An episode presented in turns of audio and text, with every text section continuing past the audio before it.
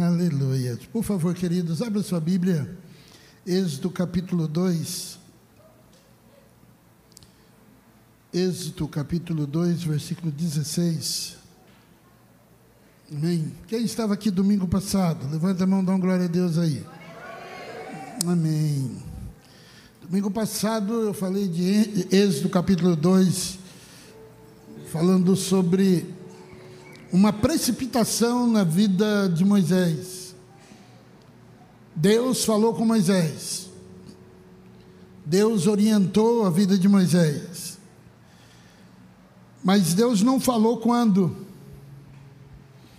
E um belo dia, o senhor Moisés, o menino tirado das águas, resolveu ir ver o, o trabalho, o labor que os seus patrícios estavam passando. Até então ele não tinha ido lá ver. E aquele dia ele foi. E quando ele chegou lá, ele viu que um egípcio estava maltratando, estava batendo. e ele então usa das suas próprias forças, das suas habilidades, e mata o egípcio. Moisés entendeu, Moisés achou que ele era o instrumento de Deus para aquele momento, já que ele seria o libertador, então por que não começar agora? E rapidamente ele mata o egípcio, achando que o povo de Israel entenderia que ele seria o libertador. Mas, meus amados, que precipitação, que atitude errada de Moisés. Agora, Moisés tem que fugir. Ele foge e vai para o deserto de Midian, porque Faraó descobriu que Moisés, filho da princesa da sua co-irmã, tinha matado um egípcio. E já havia uma rixa entre os dois, porque Moisés era uma ameaça ao próprio trono do, do faraó. Então ele aproveitou o momento e tentou matar Moisés, e mandou matar Moisés. E Moisés então foge rapidamente. Aí entra esse contexto capítulo 2, versículo 16. Vocês acharam aí? Entra esse contexto. Agora Moisés foge, rapidamente ele foge, ele mata o egípcio, se enterra na areia. No outro dia ele vê uma briga de dois judeus, então ele chega e fala: Por que, que vocês estão brigando? Vocês não são irmão? E um deles fala: Você está achando que é juiz entre nós? Você quer matar um de nós, como você fez com o egípcio? Aí Moisés pensou: descobrir, tem que fugir. Versículo 16. Ora, o sacerdote de Midian tinha sete filhas. Elas foram buscar água para encher os bebedouros da, o de beber ao rebanho de seu pai. Alguns pastores se aproximaram e começaram a expulsá-la dali. Moisés, porém, veio em auxílio delas, deu água ao rebanho, e quando as moças voltaram ao seu pai, Reuel ou Jetro, eles lhe perguntou: Por que voltaram tão cedo hoje? E elas responderam: Um egípcio nos nos defendeu dos pastores e ainda tirou água do poço para nós e deu de, e deu de beber ao rebanho. Onde está ele? perguntou o pai delas. Por que deixaram lá? Convide para comer conosco. Moisés aceitou e concordou também em morar na casa daquele homem. E este lhe deu por mulher sua filha Zípora. Ela deu à luz ao menino a quem Moisés deu o nome de Gerson, dizendo: Sou peregrino em terra estranha. Muito tempo depois morreu o rei do Egito os israelitas gemiam e clamavam debaixo da escravidão, e o seu clamor subiu até Deus. Ouviu Deus o lamento deles e lembrou da aliança que fizera com Abraão, Isaque e Jacó. Deus olhou para os israelitas e viu qual era a situação deles. Amém, queridos? Que o Espírito de Deus possa falar ao seu coração nesta noite. Amém? O tema da minha mensagem nessa noite é chamados para ser transformado no deserto. Chamado para ser transformado no deserto. Deserto é lugar onde Deus fala. Deserto é lugar de bênção. Todo cristão, para ficar bom, tem que passar para o deserto. Ai, pastor, vira essa boca para lá. O rei está voltando, meu filho. E ele precisa saber com quem ele conta. Deserto não é sinal de pecado. Deserto é sinal que os milagres de Deus ainda podem acontecer. Ainda pode acontecer. Então, conforme eu estou relatando a vocês, com a morte do egípcio, Moisés é obrigado a fugir, é forçado a fugir para o deserto de Midian. E a Bíblia diz que ele se deteve em Midian. E eu terminei domingo passado dizendo que Moisés agora estava assentado à beira do poço. Essa foi a tônica. Quem lembra disso? Amém? Quem estava na célula deu continuidade nesse contexto. E Moisés agora ali sentado à beira do poço, pensando: o que, que eu fui fazer? Eu agi, será que eu agi certo? Ele estava agora sentado analisando todo o seu contexto. Moisés tinha 40 anos de idade. A Bíblia diz, no livro de Atos, capítulo 7, que ele foi orientado, ensinado pelas maiores e melhores faculdades do Egito. Então, veja como um ato de imprudência é capaz de mudar radicalmente a vida de uma pessoa. Veja como um ato sem pensar é capaz de mudar radicalmente a vida de um homem estável que tinha o trono como alvo. Moisés não é mais um príncipe do Egito. Agora ele está no exílio de Midian. Longe dos privilégios, longe dos status, longe da corte, tentando ainda entender o porquê ele estava naquela situação, sentado à beira de um poço. E agora, ele, no seu análise, tentando imaginar um calor muito forte, e ele, na grande realidade, nunca tinha sentido aquela aflição do meio-dia, do calor do deserto sobre a sua cabeça. E o que fazer agora?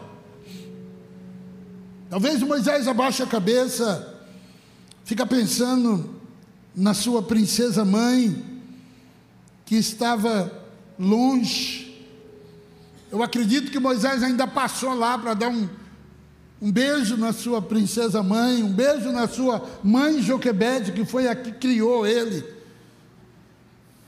E ele sentado agora, pensando, por que, que o mundo dele virou de cabeça para baixo? Dei uma pergunta, queridos. Tudo isso foi planejado por Deus? Deus planejou Moisés matar o egípcio. Deus planejou Moisés agir precipitadamente, enterrar aquele egípcio na areia e depois ter que fugir? Deus não planejou nada disso, Deus simplesmente aproveitou a oportunidade do livre-arbítrio que nós temos de tomar decisões e começou a trabalhar na vida de Moisés através desse ato. Dentro da vontade permissiva de Deus, Deus trabalha em cima das nossas atitudes. Não era para Moisés estar sentado ali depressivo. Não era para Moisés passar por aquilo. Não. Mas como Moisés tem o livre-arbítrio de agir, como você também tem, como eu também tenho, tem. Deus usa as minhas atitudes, as minhas ações para trabalhar na minha vida.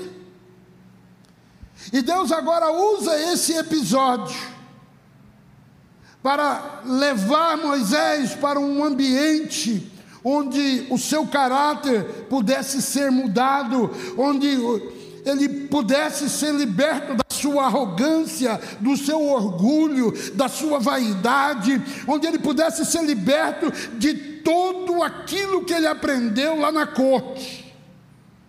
Tudo aquilo que ele aprendeu lá, Deus agora vai usar um tempo para trabalhar no coração de Moisés. E lembre-se que a corte tem poder para gerar orgulho no coração, independência, autoconfiança, confiar na sua própria força ou confiar na força do seu exército. Mas Deus agora,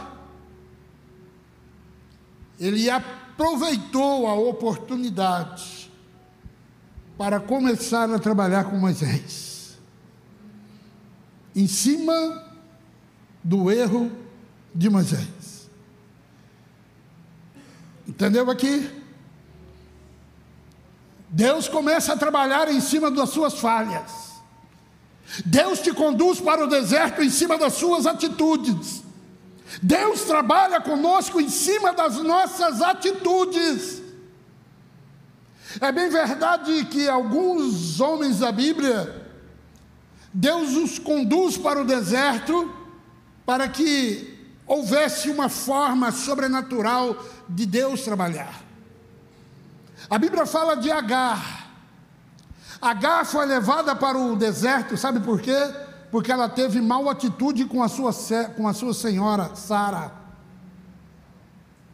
Abraão não podia gerar filhos com a sua amada Sara. Aí ele, Sara, dá um jeitinho humano e Deus não precisa do nosso jeitinho humano para trabalhar conosco. Sara pega Agar e coloca Agar no, na tenda de Abraão, seu esposo, e pensa em gerar filhos através de Agar. Mas quando Agar engravida, Agar começa a se sentir melhor. Agar começa a se sentir superior à sua senhora. E ela começa então a maltratar Sara. O bebê nasce, Ismael nasce, as promessas de Deus se cumprem na vida de Sara. Sara engravida de Isaac. E um belo dia, numa, numa festa,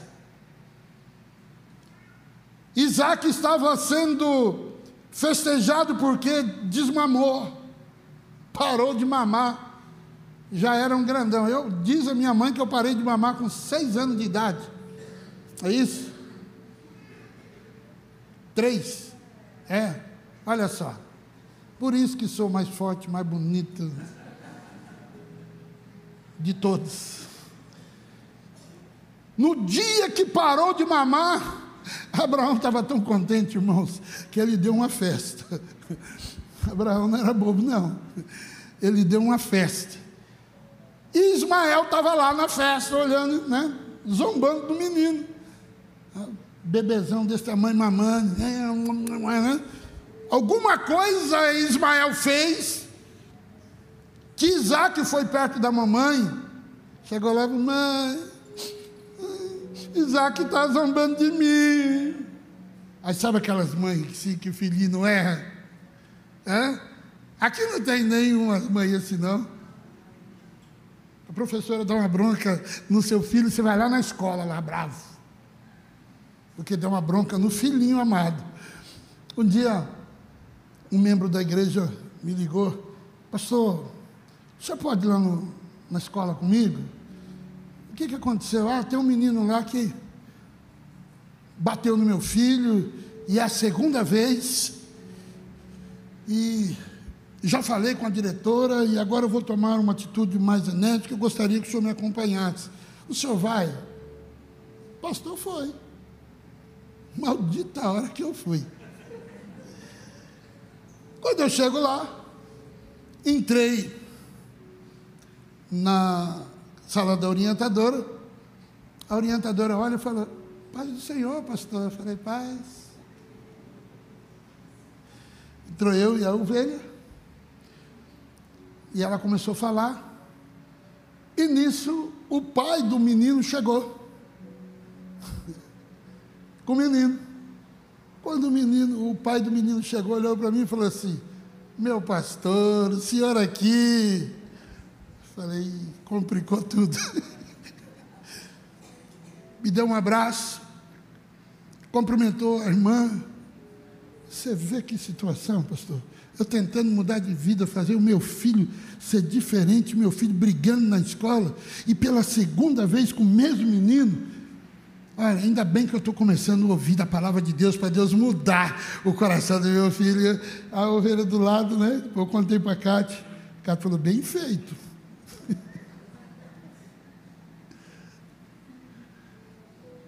Sara, queridos, era dessas mães assim que não pode mexer com o meu bebê.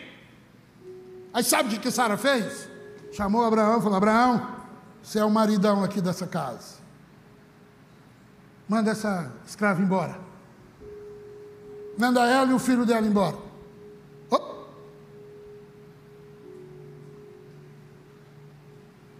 O que, que foi? Não é comigo não? Legal. A criança procurando a mamãe ali, né? E a mamãe fazendo assim, eu estou assim também, né? Tati, desculpa brincadeira. E olha aí, ó. Vamos voltar aqui. Tchá!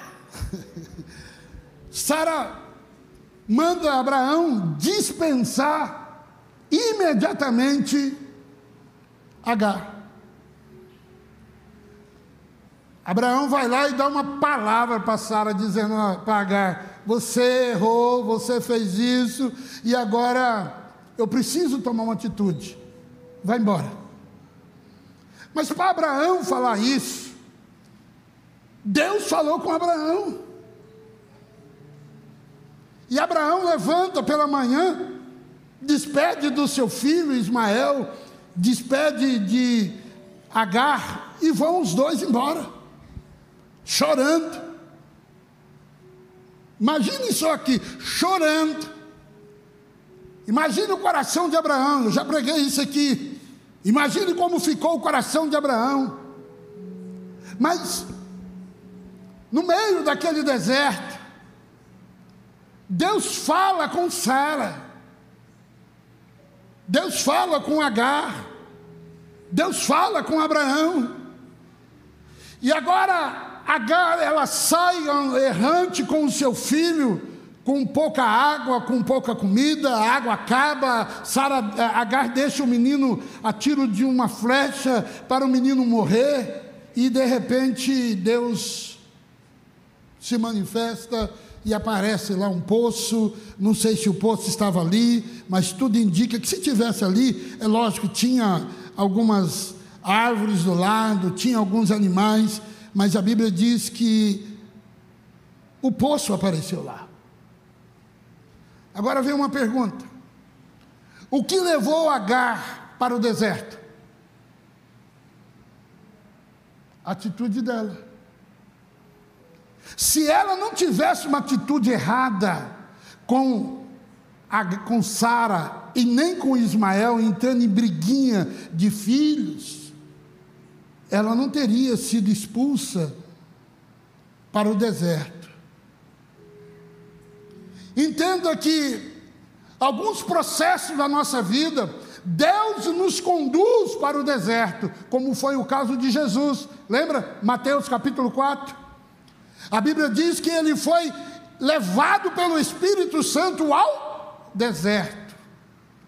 Mas tem algumas coisas, querido, que nós mesmos nos conduzimos para o deserto, como foi o caso de, de Moisés, de matar um egípcio e ter que fugir, e como foi o caso de Agar,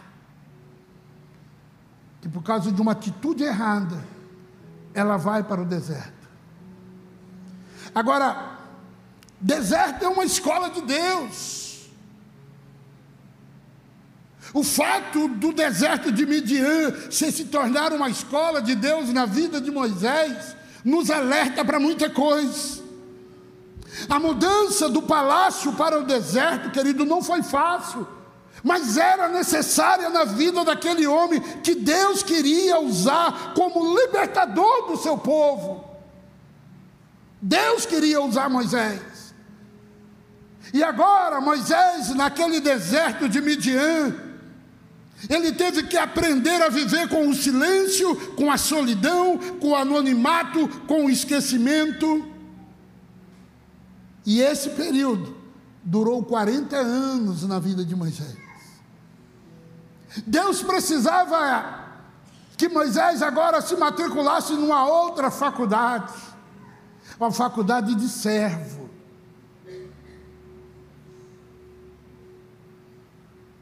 Deixa eu te explicar uma coisa: quando você entra num deserto, eu já passei muitos desertos na minha vida, muito. Já passei deserto de cinco anos, de dois anos, de meses. Não é fácil. Mas deixa eu te explicar, para você que está iniciando no deserto. A sua atitude no início do deserto vai marcar quem é você ao longo da sua jornada. Primeira coisa que Moisés fez, sentou na beira do poço e ficou ali. Chega quem? Sete filhas de Jetro. O que, que Moisés faz? Ele defende essas mulheres. Isso é uma atitude nobre. É uma atitude de príncipe. Como príncipe que ele foi lá no Egito, ele age corretamente, age lutando em defesa daquelas mulheres, mas como servo, ele tira água do poço para as mulheres e para todos os seus animais. O início do seu, do seu deserto vai mostrar quem é você ao longo da sua jornada.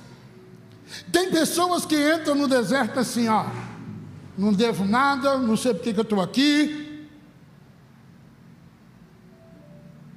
me julgaram, eu sou um coitado. Sabe como que você vai sair do, desse deserto? Pior do que você está entrando. Quando entrar no deserto, meu irmão, entra com o coração de servo Espere o melhor da parte de Deus. Confie na promessa de Deus sobre a sua vida. Se você não deve, fica tranquilo, porque o meu Deus, o teu Deus, é capaz de mover terra e céu para provar que você é inocente. Não entra no deserto aí tentando arrumar culpado. Quem mandou aquele menino mexer com o meu menino? Vamos, meu filho, nós dois juntos, vamos morrer nesse deserto. Ah, foi a atitude de Agar. Foi a atitude de Agar. Você está no deserto? Sabe por que você não saiu dele ainda? Talvez o teu deserto é familiar, é espiritual, é financeiro, por causa da sua atitude. Você ainda não parou para entender que esse deserto é Deus que está lhe conduzindo para tratar, para trabalhar com você. Você tem que sair melhor. Você tem que sair melhor desse deserto. A Bíblia diz que, Mateus capítulo 4, versículo 11, então ele foi levado pelo Espírito ao deserto. Olha aí, irmãos, deserto é lugar de Deus. Até Jesus passou por lá. Mas ele venceu todas as investidas do diabo pela palavra. Você quer vencer no deserto? Leia a palavra de Deus. Viva a palavra de Deus. Seja praticante da palavra de Deus. Tem algumas pessoas que Deus conduz para o deserto. É. Lembra de João capítulo 9? Os discípulos perguntou assim: Senhor, quem pecou para que esse nascesse cego? Jesus disse: Nem ele, nem seus pais nasceu cego para promover a glória de Deus. Tem coisas que Deus nos leva para que Ele quer que a glória dele seja manifestada para salvar alguém de uma família. Então Deus te conduz por um deserto. Confia em Deus. Amém? Confia. Talvez você está passando por um processo na tua vida, você ainda não entendeu o porquê. Confia em Deus. Para de murmurar. O processo de transformação no, no deserto, querido, é uma coisa de quebrantamento mesmo. Coração orgulhoso e independente. Esse era o Moisés. Irmãos, terça-feira aqui, aliás, eu quero chamar a atenção de vocês. Vocês não estão vindo nas terça-feiras. Terça-feira, olha, nós ficamos seis terça-feiras falando sobre família. Depois, quando as coisas começam a complicar lá no meio da sua família, você Ei, eu não sei, eu vou na igreja. Você é domingueiro. Faz isso não. Venha ouvir a palavra de Deus. Venha entender a palavra de Deus. Deus muitas vezes permite algumas situações acontecer nas nossas vidas, porque Ele quer o melhor de nós. Deus conduz algumas pessoas para lá, porque Ele quer te aperfeiçoar. E Moisés foi levado para o deserto, terça-feira, conforme eu estava dizendo. Flávio José fala que Moisés era muito arrogante. Moisés se achava, em outras palavras.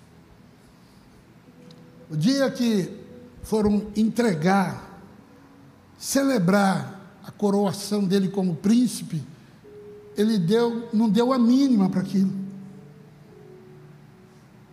Não deu a mínima. Historiadores falam que ele jogou aquela pedra que era colocada na coroa ao chão. Olha só. Desprezo. Entendeu por que, que Deus precisava quebrar Moisés? E a Bíblia diz que Moisés passou, não era, passou a ser o homem mais humilde da face da terra. Fica aí com esse orgulho seu, você vai ver o deserto, quando você vai sair desse deserto. No meio do deserto,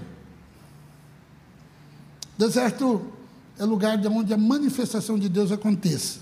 Amém? Moisés sabia daquele monte. Quando você estiver passando do deserto, não saia do local onde Deus se manifesta. Moisés estava em Midian, mas estava bem próximo do Monte Oreb. No Monte Sinai, desculpa. Bem pertinho do Monte Sinai. Ele pastoreava as ovelhas do sogro, mas o Monte Sinai estava lá. Ele pastoreava as ovelhas do sogro, Mas os olhos estavam sempre no Monte Sinai. Olha o segredo aí, ó. Daqui a pouco a sarça vai se arder. Você sabe por que, que muita gente não sai do deserto? Porque quando entra no deserto, afasta da presença de Deus. Entra no deserto, aí pronto. Entra numa crise, aí não quer mais ler Bíblia. Ah, eu não tenho coragem de ir na igreja. Ah, eu não quero ir na cela. Meu irmão, não é assim que funciona. Se você quer vencer o deserto, não saia do local onde Deus se manifesta. Um belo dia estava lá Moisés andando, andando. Quantas vezes você não acha que Moisés passou por aquele lugar? Mas um dia um, algo se manifestou, algo chamou a atenção de Moisés. Era uma sarça, um arbusto. Eu fui em Israel, no Egito, e a Cátia louco para saber o que era sarça. E a gente perguntava para o. Como é que chama lá? O, o guia. O que, que é sarça? Ele ria. Cara super inteligente. Ganhou nosso coração, né? Ele disse para mim assim: aqui no Egito, qualquer arbusto baixinho é sarça. Eu falei, ah, é? Eu não sabia. Para mim, sarça era um lugar, uma árvore de maçã. Não. Naquele dia, Moisés saiu para a rotina da vida, fazer o que os egípcios detestavam, cuidar de ovelhas. Já fazia 39 anos que ele estava ali cuidando dessa lida já estava sendo humilde. O orgulho desapareceu. Aí Deus se manifesta lá. A sarça pega fogo. Ele olha, vê um negócio, um clarão lá no meio e fala: o que é aquilo lá? Deixa eu lá ver. Aí ele chega lá. E quando ele chega lá, para surpresa dele, ele vê aquele negócio pegando fogo lá, ele vai chegando, chegando, chama atenção porque o fogo não queima. E ele vai olhando, olhando, olhando. Quando ele chega mais perto, aí, meu filho, ei, tire a sandália dos pés, porque eu estou aqui. A terra que você está pisando, Moisés, é terra santa. Chegou a hora. Sabe por que, que Deus não falou ainda? Sabe por que, que Deus ainda não falou com você? Porque em vez de você continuar o processo, você está regredindo espiritualmente. A roda gira, queridos. Se você está no deserto, entenda que deserto é lugar de Deus transformar vidas. Faz quanto tempo que você está nesse deserto? Orando por um filho, orando pelo marido, orando por uma restauração, orando por uma cura. Aí você fica bravo com Deus. O que, que Deus a ver com isso? Quem mandou você agir errado? Por que, que Moisés estava sentado na beira do poço, irmãos? Porque matou um? Pronto. Você já descobriu por que, você entrou nesse deserto? pastor Rodrigo fez aqui um momento profético. O que te levou você a entrar nessa opressão do diabo? Nessa insônia? Nessa angústia, nesse medo? O que te levou? É uma atitude. E essas atitudes é que têm causado o seu deserto. Acorda de madrugada, não consegue dormir mais enquanto que a palavra de Deus, Provérbios diz: aquele que acha a minha palavra, acha saúde para o seu corpo. Salmos capítulo 8, em paz eu me deito, logo pego no sono, porque só tu, Senhor, me faz repousar. Por que, que você não está repousando? Porque a palavra de Deus não faz diferença na sua vida.